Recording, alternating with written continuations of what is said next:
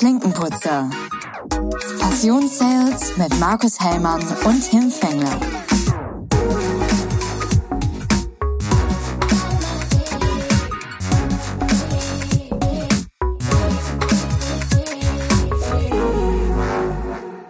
Na, schönen guten Morgen, Markus. Mahlzeit, moin Tim. Da sind wir wieder. Nehmen wir an einem Vormittag auf. Unfassbar. morgen ne? kann man ja schon eigentlich nicht mehr sagen, ne? Nee, morgen nicht. Ist schon fast Mittag für mich. Schon Hunger. Mittag, Mittagessen schon fertig. Mittag ist nicht viel. Gleich erstmal nach unten schreien. Ja, hast ja gerade schon von deiner persönlichen Assistentin schon Kaffee gebracht bekommen. Ja, Schon nicht schlecht. ist schon nicht schlecht. Mir geht's dir gut, ne? Sag Ja. ich immer wieder. Mir scheint die Sonne aus dem Arsch. Das meine ich schon wohl ernst. Sobald du, solange jetzt nicht gleich noch während der Aufnahme Schnittchen an, an den Tisch gebracht bekommst. Nee, so kleine Kaviar-Häppchen nur. Schnittchen nicht. Das ist zu kalorienreich. Kriegst du die dann auch so wie Cäsar in den Mund rein. Ja, meistens schon. Meistens schon, ja. Tja, so ist das, ne? Ist nicht leicht als verheirateter Mann. Ich sag dir das. Ja. Wie geht's dir? Sehr gut, sehr gut. Bin zurück in der Arbeitswelt, wie du vorhin gesagt hast, an der Schippe. Ähm, Genau, eine Kompetenzschippe. an der Kompetenzschippe. Oh, das ist schon direkt die Überleitung ins Thema. Ähm, nee, also alles gut. E-Mails alle weggearbeitet, wie es sich gehört. Also Das ist die viele, Hauptsache. ja, einfach eigentlich gelöscht alles, ne? Ja. Wenn was Wichtiges war, kann er sich melden.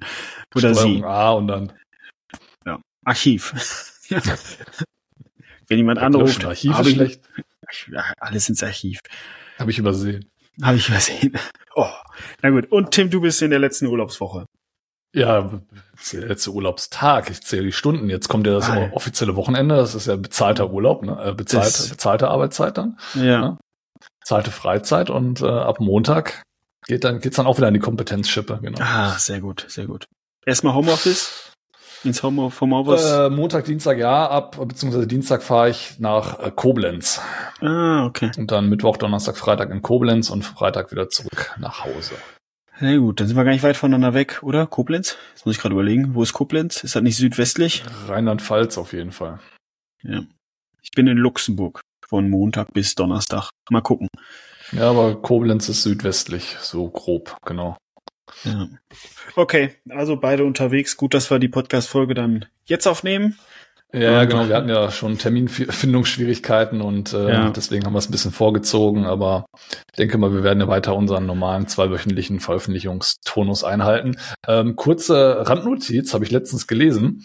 Äh, ich glaube, es waren über 60 Prozent der gestarteten Podcasts geben nach drei Episoden auf. So viel zum Thema. Ne? Wir haben jetzt äh, letzte Woche beziehungsweise diese Woche unsere 21. Episode veröffentlicht. Ich glaube, wir sind gut dabei. Wir sind gut dabei. Uns interessiert ja auch nicht, ob da jemand hört oder nicht. Wir wollen einfach miteinander sprechen. Richtig, genau. ja, Und da fällt halt irgendwo eine Audiodatei raus. ist so. Okay, Tim, dann lass Genau. direkt ins Thema. Wir nehmen uns ja mal vor, eine kurze Podcast-Folge zu machen. Ähm, und dann lass jetzt direkt rein. Unser heutiges Thema ist wahrgenommene Kompetenz.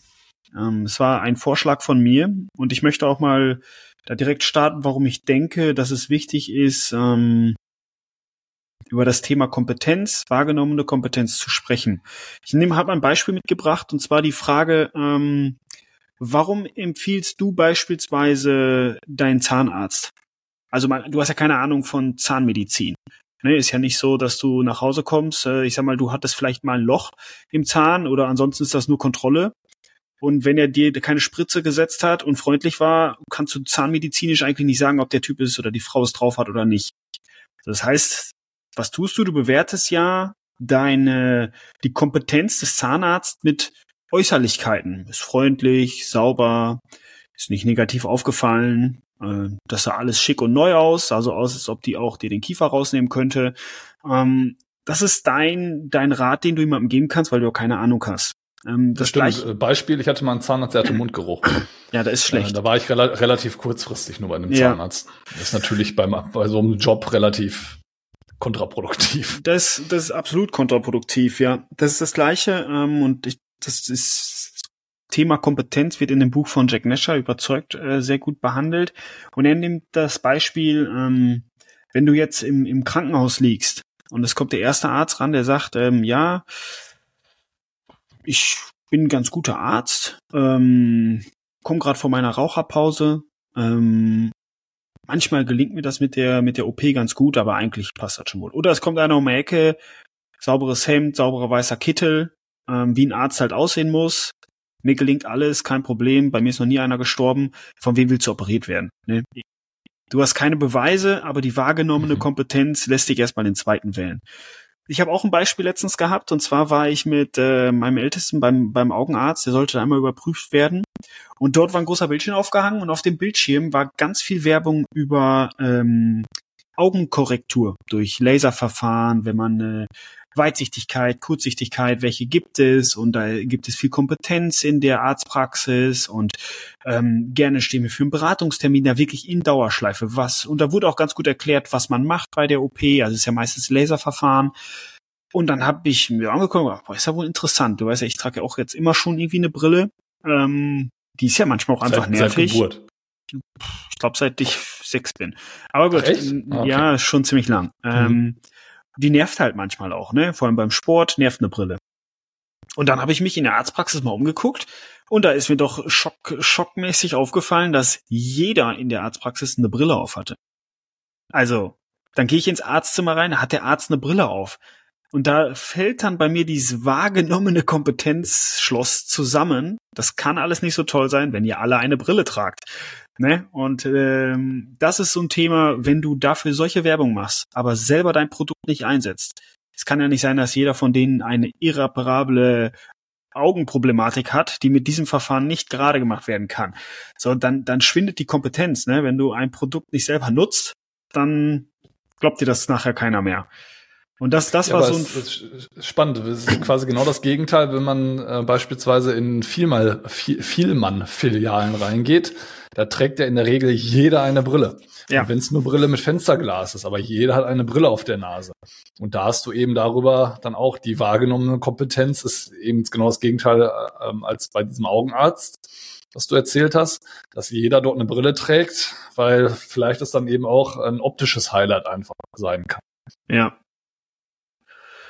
ich versuche hier die ganze Zeit meine Dinge auf Mute zu stellen, um mir die Nase zu putzen, aber es funktioniert nicht. Ich versuche es gleich nochmal. Ja. ja, bei okay. Fiemann, genau, ist, ist, das, ist das Gegenteil. Ähm, so, also es ist wichtig, dass wir nicht nur kompetent sind, da sprechen wir jetzt gleich als erstes drüber, aber es ist auch wichtig, dass andere uns für kompetent halten.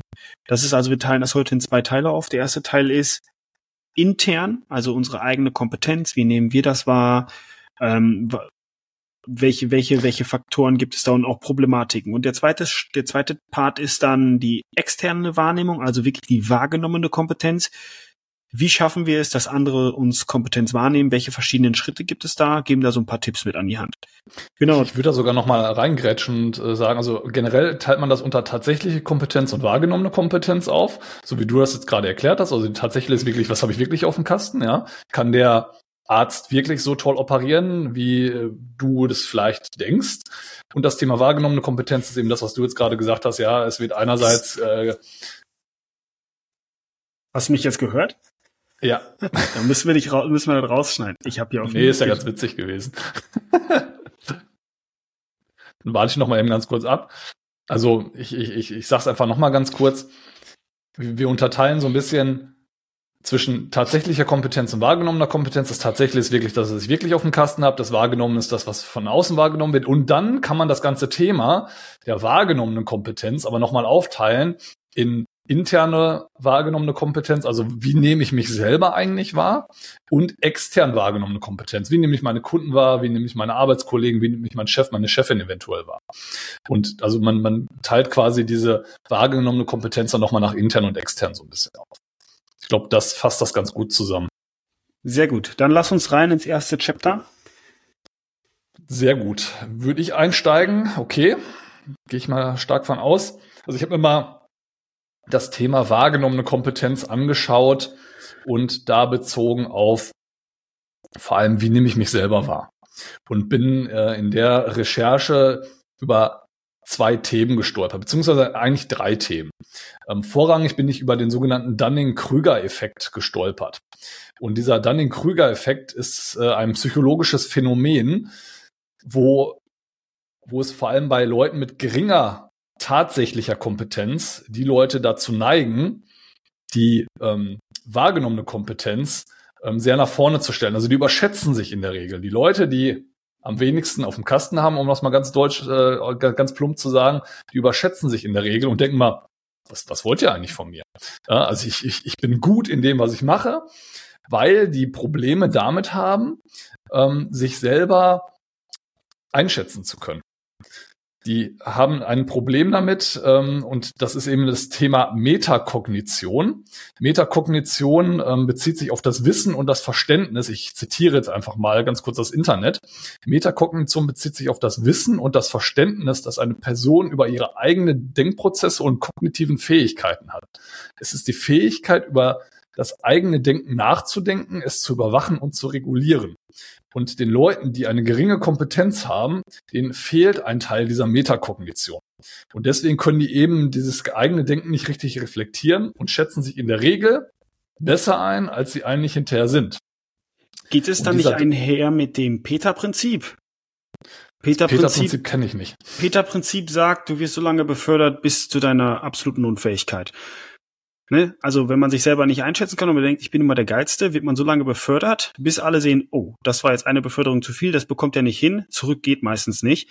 Ähm, weil die Leute selber nicht einschätzen können, okay, das ist jetzt gerade die Kompetenzgrenze von mir. Wenn ich noch eine Etage ja. höher gehe, komme ich nicht weiter. Das ist das Peter-Prinzip. Also du wirst befördert ja. bis zu deiner persönlichen Inkompetenz.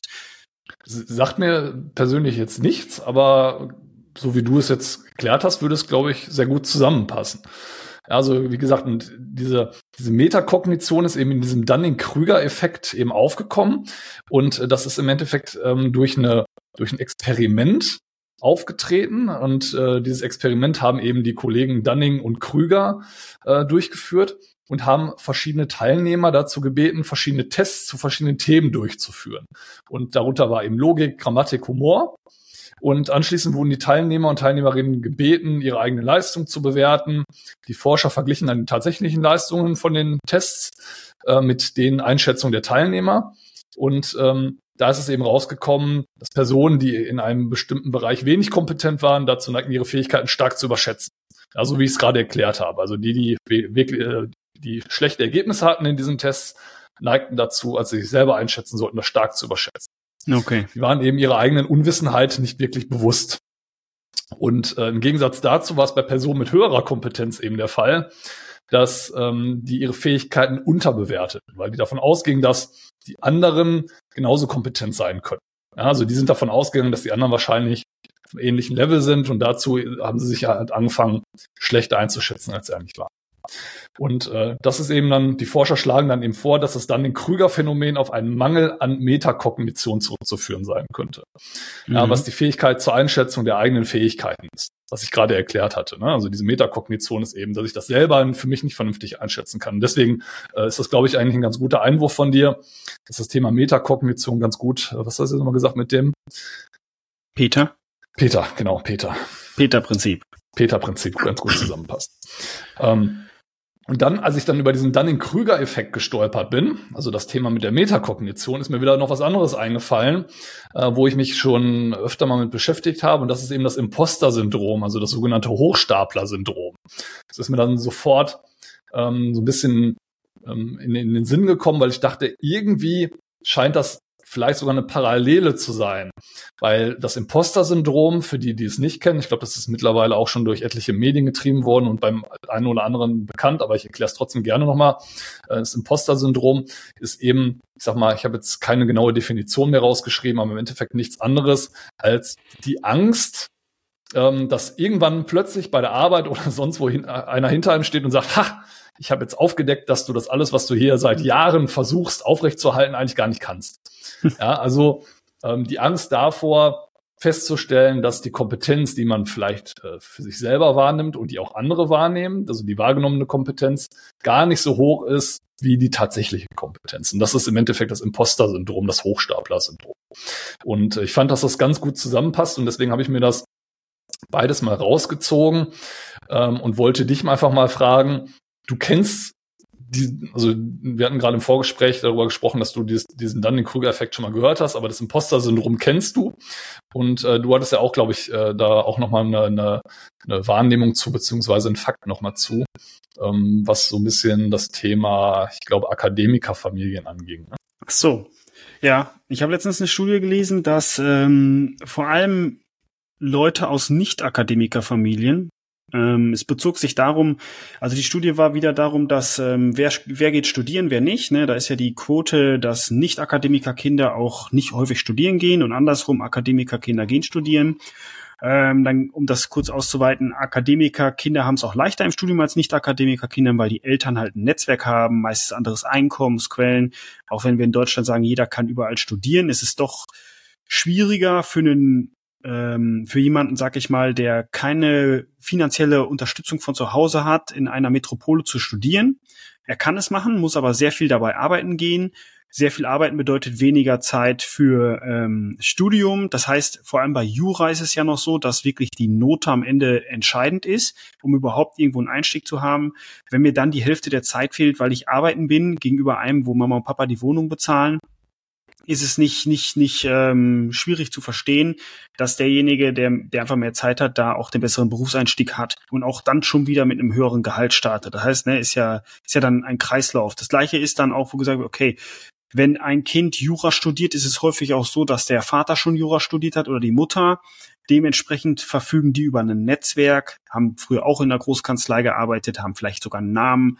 Der Einstieg ist leichter. So damit ging das einher bedeutet in dem Moment, dass wenn ein Kind aus einer Nicht-Akademiker-Familie ein Studium macht, es abschließt und in der Karriereleiter aufsteigt, hat es irgendwann diesen Punkt, dass es denkt, okay, irgendwann fällt auf, dass ich gar nicht so gut bin. Und ich finde, das kann man auch sehr gut auf immer mehr Leuten sagen, weil heute spielt Studium immer noch eine Rolle. Vor allem in, in Großkonzernen spielt es häufig eine Einstiegsrolle, sag ich mal, um überhaupt einen Job zu bekommen. Wenn man einmal platziert ist in einem Unternehmen, ist es nachher nicht mehr ganz so wichtig. Aber auch da ist es so, dass man irgendwann dieses Gefühl hat, hm, also ich komme ja jetzt nicht von Harvard, meine Kollegen, die den gleichen Job haben wie ich, wohl, irgendwann muss auffallen, dass ich nicht so gut bin wie die. Das ist ja eine totale Einbildung, weil es gilt ja nicht immer nur um das Wissen, sondern auch um emotionale Intelligenz, die ja vielleicht mal, ne, jemand, der eine, eine Berufsausbildung gemacht hat, verfügt ja vielleicht über eine etwas andere emotionale Intelligenz als jemand, der nur in Harvard studiert hat. Einfach Gut, weil dass du das jetzt gerade mal erwähnt hast. Mir fällt gerade ein, emotionale Intelligenz, das können wir vielleicht auch mal in unseren Ideenspeicher mal reinschreiben. Ähm, ich glaube, da kann man noch mal eine separate Episode drüber ja. machen, weil das ist auch ein ganz, ganz sehr, sehr spannendes Thema. Ja.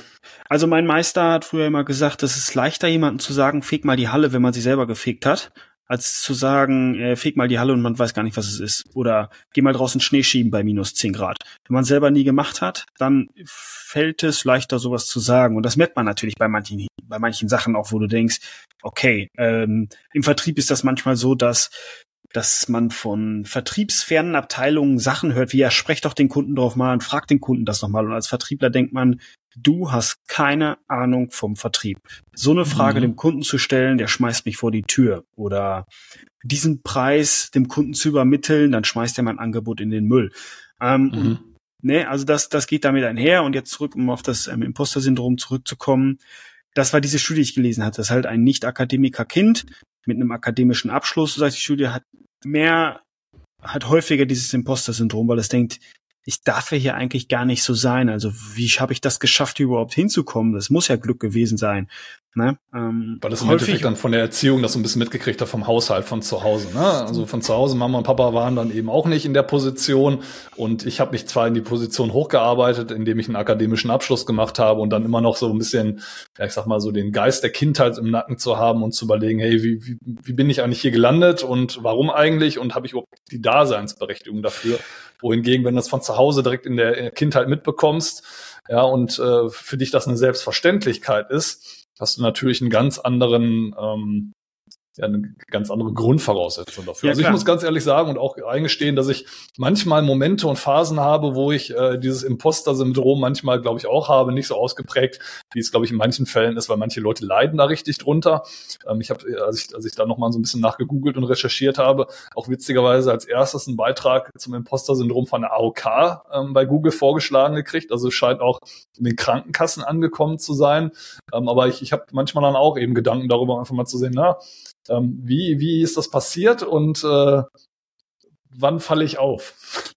Das, das Problem ist ja häufig auch, ähm, wenn wir überspitzen das jetzt mal, ne? wir bleiben bei unserem Jura-Studenten, der dann als Hobby ähm, nicht so wie wir jetzt hier auf dem Land ähm, der berühmte auf dem berühmten Bol Bolzplatz war, sondern schon immer golfen war. Ne? Das heißt, die elitäre Gruppe, wo er immer schon drin war, für die war es normal, das zu erreichen. Für die war es normal, dort und dort zu studieren. Für die war, war die ganze Sache normal. Das heißt, auch der, der, der Freundeskreis im gleichen Alter vielleicht, für die ist es normal. Das heißt, wenn man dann irgendwann bei KPMG Unternehmensberater ist und seine 150.000 als fast Einstieg oder zwei Jahre Berufserfahrung mit nach Hause bringt, das ist normal.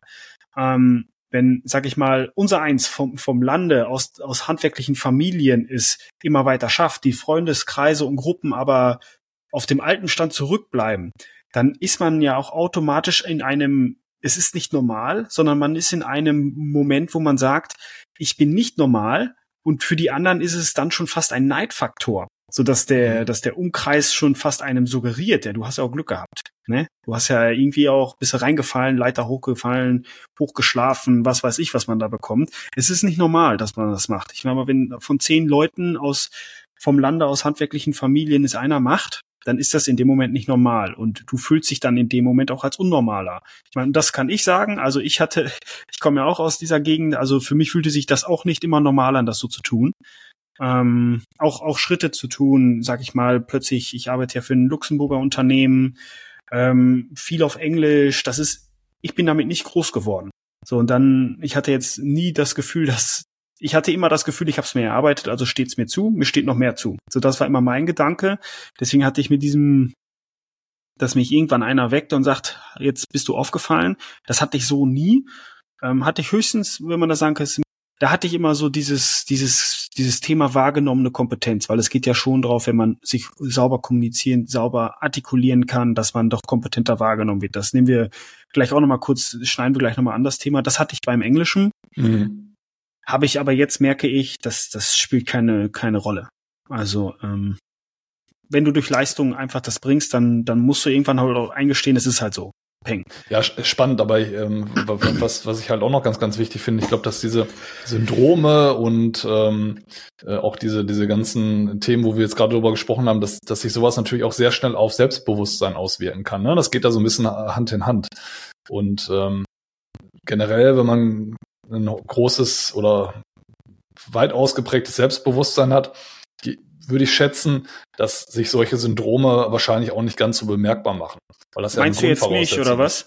nee, generell, aber ja, Ja. auf dich vielleicht auch bezogen, ja, Ja. davon ab. Also, ähm, obwohl ich meine, äh, dass ich auch ein entsprechendes Selbstbewusstsein habe, aber ähm, ich glaube, wenn man, wenn man das eben nicht hat, ja, und gar nicht hat, dass sich sowas viel, viel schneller bemerkbar macht und man sowas viel, viel schneller wahrnimmt. Ja. Also, also ich habe ich hab das in, in manchen lichten Momenten passiert das mal, dass ich denke, hier krabbelt gleich einer um die Ecke und sagt, Edge, ich habe äh, entdeckt, du erzählst ja seit 15 Jahren absoluten Mist. Seit Und, äh, 21 Episoden lügst du.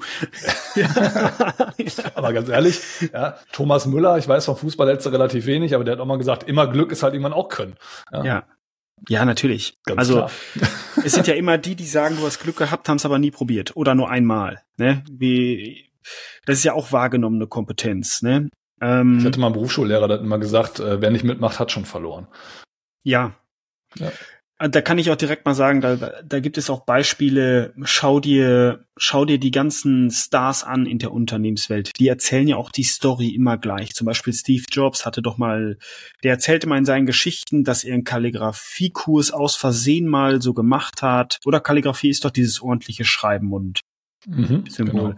Dass er mal einen Kurs gemacht hat, er wusste überhaupt nicht, was er damit anfangen soll. Aber dann, als er bei Apple immer mehr, hat er sich fest vorgenommen, es muss ja alles ordentlich sein, saubere Schriften. Und dadurch ist Apple ja auch bekannt. Und also, ne, die, die Kompetenz ist es nachher auch eine Geschichte. Das muss zusammenpassen. Also ich erzähle auch immer die Geschichte, ich arbeite in der Automobilwelt, weil ich habe ja auch Kfz-Mechatroniker gelernt und ich verstehe das Auto. Das sind Geschichten und das, da gehen wir gleich schon ins Thema wahrgenommene Kompetenz. Du bist halt auch selbst dafür verantwortlich, wie kompetent dich andere wahrnehmen. Mhm. Und ist Apple jetzt so toll, weil Steve irgendwann mal gelernt hat, sauber Schriftgrößen zu machen, stell, kann man in Frage stellen, passt aber super in die Story. Ne, also jeder erzählt ja auch erstmal, wie hart es war und in der Garage Amazon. Ne, das war nicht einfach. Und natürlich hat er Glück gehabt, aber die haben halt auch nicht aufgegeben. So, und wenn man dann die Geschichte gut erzählt, ist die, wird die Kompetenz besser wahrgenommen. Bevor wir jetzt ja, aber spring da, das passt doch ganz gut. Spring doch dann gerne mal in äh, deine Themen äh, rüber.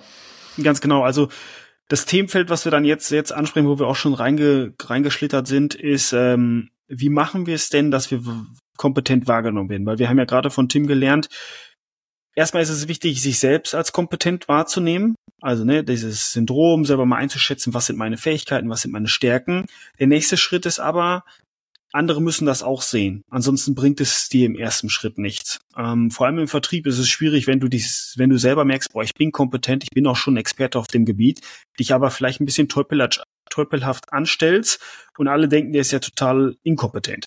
deswegen ist es wichtig, auch kompetent wahrgenommen zu werden. Vielleicht auch, wenn du im Vertrieb startest und noch kein Experte bist, ist es sehr wichtig, dass die Kunden trotzdem denken, dass du, dass du ein Experte bist, weil ansonsten wird es schwierig für dich. Ähm, da ist der erste Schritt, wir starten einfach mal mit, ähm, was denken Menschen, bevor sie dich überhaupt treffen? Also die hohen Erwartungen, die man schon an dich hat. So könnte man jetzt als Beispiel sagen, um, um jetzt mal den Zuhörerinnen und Zuhörern, was, was meint ihr damit?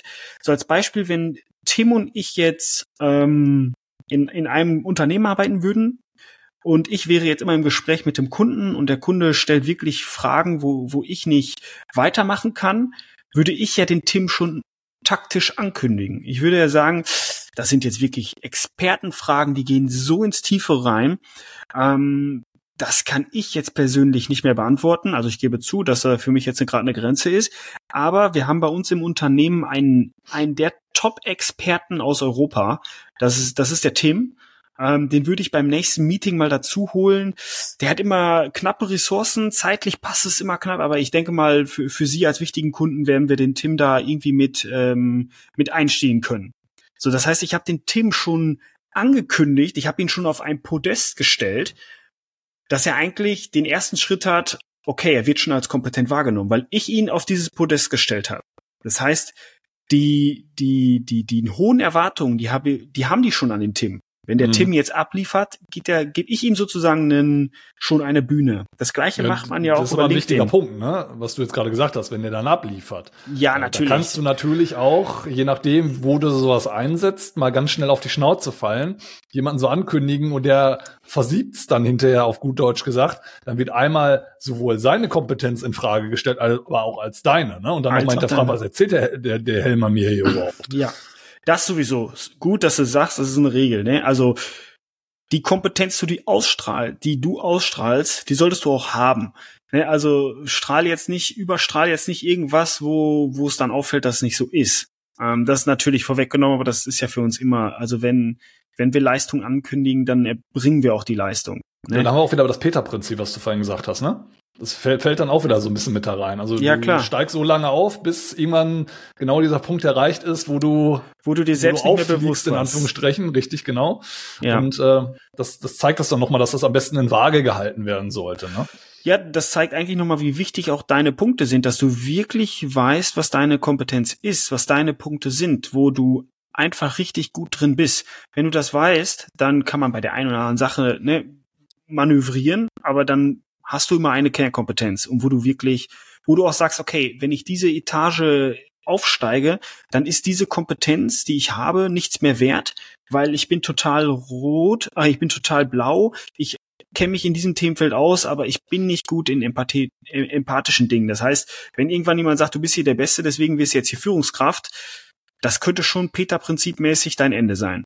So, mhm. also erster Schritt, hohe Erwartungen, bedeutet in dem Moment auch LinkedIn. Ne? LinkedIn ist auch ein Beispiel oder generell Social Media. Da kannst du ja gezielt schon deine Kompetenz ankündigen. Das geht ja ganz schick. So, dann gehen wir in den zweiten Schritt. Dann kommt's aber, muss, kommt der Punkt irgendwann, da musst du abliefern. Ähm, da lernst du also jemanden kennen. Da kannst du ja durch deinen, durch deinen Status, durch die Sachen, die du den Leuten zeigen möchtest, die zwingen dich in eine Schublade zu stecken. Ne? Ich kündige den Tim an als Tim ist unser bester Ingenieur auf dem Gebiet. Und Tim möchte auch selber, dass er als Ingenieur wahrgenommen wird. Was macht er? Ne? Man könnte jetzt so platt sagen, kariertes Hemd, in die Hose stecken, Bleistift hinterm Ohr, Hornbrille auf. Ne, solche Karten kann man ja spielen. Oder ähm, das ist ja genauso wie Banker. Warum tragen Banker immer Anzug? Ich meine, äh, das finde ich immer witzig hier bei uns im Ort. Wenn da neue Auszubildende bei der Bank angefangen sind, dann sind die meisten ja jetzt 18, weil sie Abitur haben. Dann laufen die durch die Stadt mit ihrem Anzug, als wären sie Warren Buffett höchstpersönlich. Im Endeffekt gibt diese, diese, diese Ausstrahlung, die die haben, und sie halten sich ja selber in dem Moment für sehr kompetent, macht der Anzug. Und das ist ja auch völlig legitim. Ich meine, die Menschen erwarten, wenn man in eine Bank kommt, tragen Anzug. Ähm, sodass du da durch deine Kleidung, durch deine Statussymbole immer gezielt auf den Termin, ne? Also zum Beispiel, wenn du weißt, du triffst jemanden, dem ist unglaublich wichtig, was für Titel du hast, dann erwähnst du die Titel, hängst die Titel vielleicht bei, wenn du eine Videokonferenz hast, sauber ausgedruckt als Urkunden hinter dir auf, solche, solche Spielchen, ne? Oder man kennt das ja von früher, die Büros, die Riesenbüros, ein riesen Schreibtisch mit Bildern, mit prominenten Fotos, wem man die Hand geschüttelt hat. Das sind ja alles nur Punkte, um den Status zu erhöhen, um die wahrgenommene Kompetenz dem gegenüber zu zeigen, um ihn einzuschüchtern. Also es spielt ja alles in dasselbe Feld.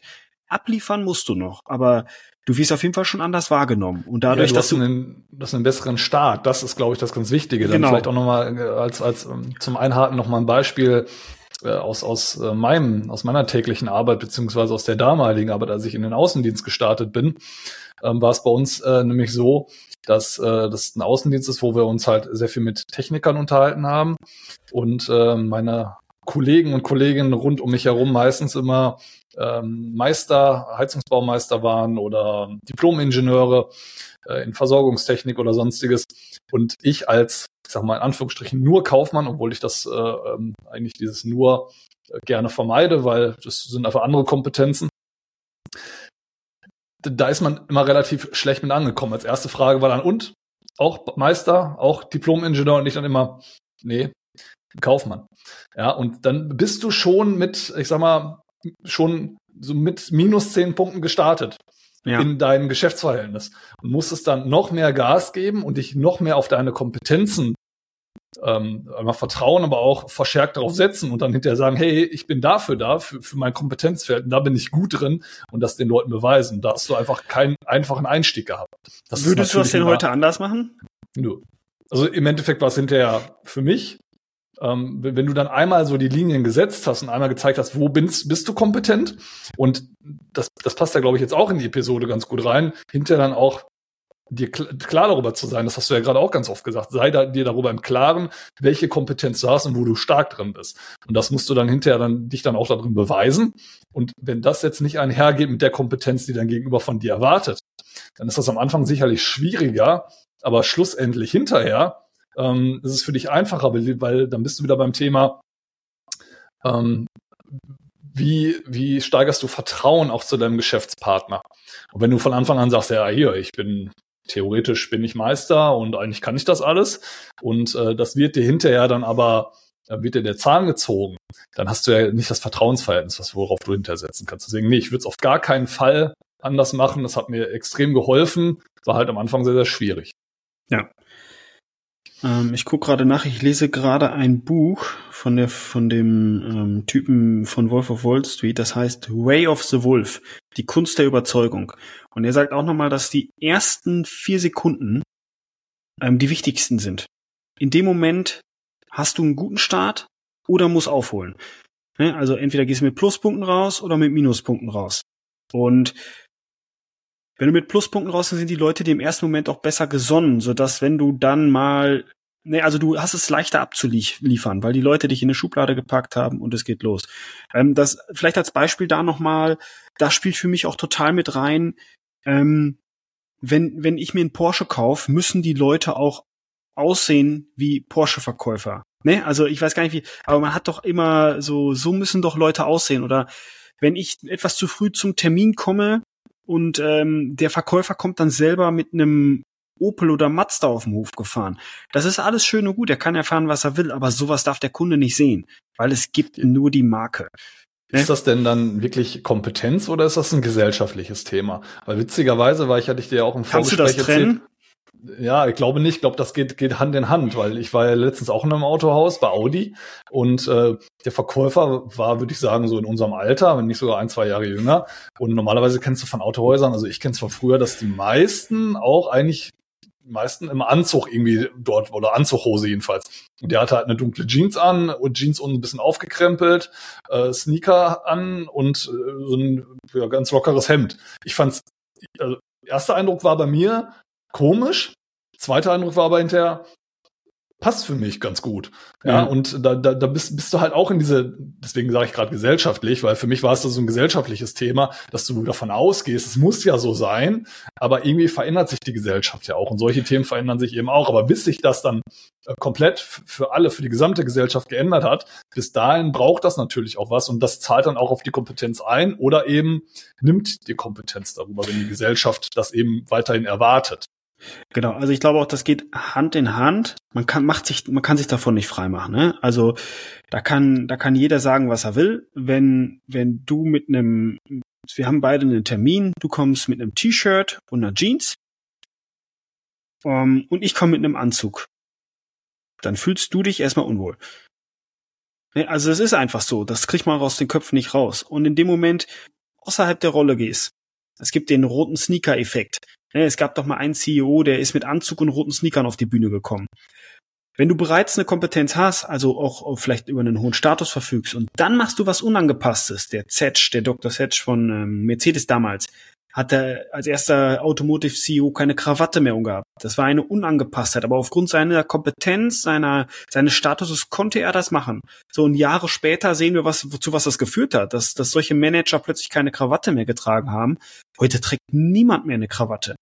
Ich habe letztens, ähm, ah nee, letztens gestern ein Foto gesehen. Hier unsere Politiker waren doch im ähm, Schloss Meis ja, ja. Meesberg muss man auf, äh, ja, muss man auf dem Foto gucken. Da steht der Lindner, da steht der ähm, Herr Scholz, da steht der Habeck. Der Lindner ist ein Finanzmann. Der hat eine Krawatte um. Der Scholz will, ähm, ist, ist der Bundeskanzler, möchte in dem Meeting locker, wir haben alles im Griff, keine Krawatte um. Habeck hat sowieso eine Krawatte um, sieht für mich immer aus wie ein Schuljunge. Ähm, Konfirmation. Ja, ganz schlimm. Also ähm, da geht die, das ist mir zu wenig, muss ich auch ehrlich sagen. Also Politiker kann für mich sein wie Scholz und Lindner, aber das ist mir ein Stück zu wenig, weil ich meine, er repräsentiert da was. Aber okay, nun, man konnte da schon wieder sehen, ah, guck mal, Finanzbereich Krawatte, möchte mhm. so wirken, CEO hat keine Krawatte mehr um ähm, und ist aus, aus dem Labor rausgekommen, keine Ahnung. Ähm, also ne, also man hat ja auch einen typischen ITler aus dem Keller. Wie sehen die aus? Ne, ist heute auch nicht mehr der Fall. Ja, ja. Heute ist Metallica IT. T-Shirt an. Ja, und, ne? genau. Hast ja. du heute immer noch, aber nicht mehr so krass. Cargo Hose. Genau.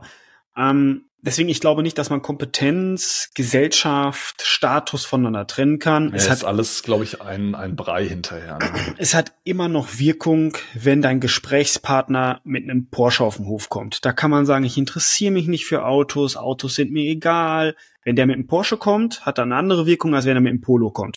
Das, das ist einfach so. Da kann man sich nicht von freisprechen. Ähm, so, das wäre Schritt zwei. Das heißt, es ist immer noch so, du hast eigentlich noch gar nichts gesagt und getan, sondern es ist immer noch erstmal augenscheinlich. Dann ist der dritte Schritt, ist die verbale Kommunikation, also dann wirklich im Gespräch. Ähm, da ist zum Beispiel, sei nicht zu monoton. Ähm, achte auf deine Aussprache und das ist das, was wir vorhin hatte. Präzise Aussprache, klare Wörter, betone vielleicht auch mal ein Wort, wenn du etwas besonders hervorstechen willst. Da habe ich ja gesagt, da habe ich im Englischen einfach noch Probleme. Ich kann im Englischen nicht so verkaufen, reden, wie ich das im Deutschen kann, weil ich, ich bin nicht so das Sprachgenie. Also mir ist das nicht so, das ist kein Talent von mir, Sprache. Mir fällt es schwer, neue Vokabeln zu lernen. Ich tue es, aber mir fällt es einfach schwer. Ähm, so dass ich da einfach auch selber für mich merke, okay, ich könnte jetzt nicht kompetent über meine Sprache wirken. Also wenn das jetzt mein Steppenwert wäre, würde ich mich selber belügen. Da wäre dann irgendwann wirklich, dass ich sage, nee, das ist jetzt das, das ist der Peter bei mir. Wenn ich selber von mir sagen würde, ich bin jetzt hier der Sprachkünstler. Sondern bei mir ist dann viel über, das ist der nächste Schritt, die nonverbale Kommunikation. Da bin ich stark drin, da, da habe ich meine, meine Vorteile in dem Moment. Ähm, ihr merkt das ja auch hier im Podcast. Mir fallen Wörter nicht ein, ich sage im Satz Wörter falsch. Ich habe mich damit abgefunden, so dass das für mich keine Kompetenzschwächung mehr darstellt. Aber an und für sich ist das nicht meine Stärke und es wäre falsch, dass es gibt ja auch, das passiert mir auch, aber es gibt welche, die wollen immer unglaublich schlau wirken, sagen dann Wörter, wo man selber denkt, oh ja. Hm, ne, also so, wo man denkt, bleib bei einfachen Wörtern, wenn es nicht deine Stärke ist. Und wenn es deine Stärke ist, dann spiel sie aus. Ähm, ja, es gibt auch welche, die, die, die wollen dir zeigen, dass sie unglaublich gut Englisch sprechen können. Das ist okay, das, das wollen sie dir dann zeigen. Wenn du das Spiel einmal durchschaut hast, dann kannst du die schnell einordnen. Auch wenn du nicht gut Englisch sprichst. Ne, das mhm. ist dann natürlich das Gegenseite. Wir sprechen jetzt immer darüber, wie machst du das? Wie, wenn du es aber einmal verstanden hast, kannst du es auch rückwärts machen und du entlarvst Leute so ein bisschen damit. Du kannst das besser einschätzen. Genau, jetzt bleiben wir aber kurz in, bei den Schritten. Also der dritte Schritt ist verbale Kommunikation, vermeide unnötige Wiederholungen, unterbreche den Gegenüber nicht. Dann haben wir nonverbale Kommunikation und das ist, wie verhältst du dich? Ähm, dem Gegenüber häufig in die Augen blicken, wenn er selbst redet. Also ne, wenn, wenn du selbst redet. Also wenn ich mit dir rede, schaue ich dir permanent in die Augen. Wenn du redest, schaue ich dir nicht permanent in die Augen, weil das suggeriert ja, dass, oh, was sagt der Tim für schöne Sachen, boah, ist das interessant, boah, ist das toll. Sondern um dich mal kurz einzunurren, blicke ich mal nach rechts, ich gucke mal nach links, immer zuhören, aber ich starr dich nicht die ganze Zeit an und hänge an deinen Lippen. Das, das würde deine Kompetenz, würde ich damit hervorheben, wenn ich dir wie so ein Schuljunge die ganze Zeit auf die Lippen starr und boah, was der da sagt. Ähm, ständiges Lächeln ist unnötig. Ähm, was ich ganz gut finde, ist, setze Berührungen sparsam ein, aber wenn du sie einsetzt, gezielt. Und das finde ich, kann man mal ganz gut machen. Ich weiß nicht, ich könnte ja auch mal ausprobieren, so wenn man mit jemandem schon länger Geschäftsbeziehung hast, so gezielte, allein bei der Begrüßung kann man ja durch Berührung schon so Akzente setzen, wo man sagt, okay, wir kennen uns jetzt an dieser Stelle schon etwas besser ne, und nicht nicht so steif. Sowas. Gibt Leute, die ja beim Handgeben einem dann mit der anderen Hand immer an den Oberarm grapschen. Ja, das ist ja Kompetenz äh, zeigen, ne? Das ist ja der ja. Donald, der Donald ja, Trump genau. Move. Mhm. Ja. Oder so noch die eine Hand oben drauflegen. Ne? Ja, ja, der Donald Trump Move. Das ist eher, eher, also ich weiß gar nicht, ob das eher ein Kompetenzthema ist äh, oder eher ein Dominanzthema ist. Dominanz. Du, ich, kann man das wieder sauber voneinander trennen? Ja. Also, ne, das ist, man kann die Themen nicht immer schwarz-weiß trennen, glaube ich. Ich, ich persönlich mache auch bei jemandem mal beim Handgeben, klopf ihm auf, sag ich mal, auf den, auf den gleichen Arm, auf den Oberarm drauf. Das ist dann von mir aber kein ich dom, dominant, sondern ach, schön, ne, so ähm, euphorisch zu sagen, ach, schön, dich zu sehen. Ne? Das ist auch ein Thema, sei, sei ruhig äh, enthusiastisch, beweg dich, gestikulier, das zeigt den Leuten halt, dass du dich freust, dass, dass, dass, dass dir das nicht egal ist. Ne? Also das ist die nonverbale Kommunikation. Also ich möchte jetzt nicht äh, in, in die eigenen verbale Kommunikationsfehler und alles wiederholen, aber machen wir jetzt. Schritt eins ist ähm, hohe Erwartungen an dich, also erzeugen, so dass der andere schon hohe Erwartungen an dich hat. Schritt zwei ist Status drauf achten. Schritt drei ist verbale Kommunikation. Guck, wo du stark bist. Schritt drei ist nonverbale Kommunikation. Das wären jetzt mal so die vier Schritte, denen man sich mal annähern könnte, um die wahrgenommene Kompetenz, ne, wir sprechen immer noch über das Wahrgenommene, um das zu steigern, um da sensibler für zu werden. Mhm. Tada! Ja. ja. Gibt es nicht ähm, zu ergänzen, ne? Nee, würde ich jetzt, die Ergänzung habe ich ja mal zwischendurch gebracht oder Praxisbeispiele. Ähm, was zeigt ja ganz gut einmal die interne Sicht, die wir ganz am Anfang hatten. Ja, auch mit dem Thema Imposter-Syndrom. Ähm, wie kann sowas passieren? Wie kann ich es vielleicht auch vermeiden? Ähm, gutes Selbstbewusstsein ist, glaube ich, sicherlich der erste Schritt dazu. Und dann eben auch das Thema wahrgenommene Kompetenz nach außen, warum das einfach total wichtig ist. Ja, und äh, dann gibt's dann eben noch das Thema der tatsächlichen Kompetenz. Also wie kompetent bin ich denn wirklich? Ja, und da musst du selber dran arbeiten, ne?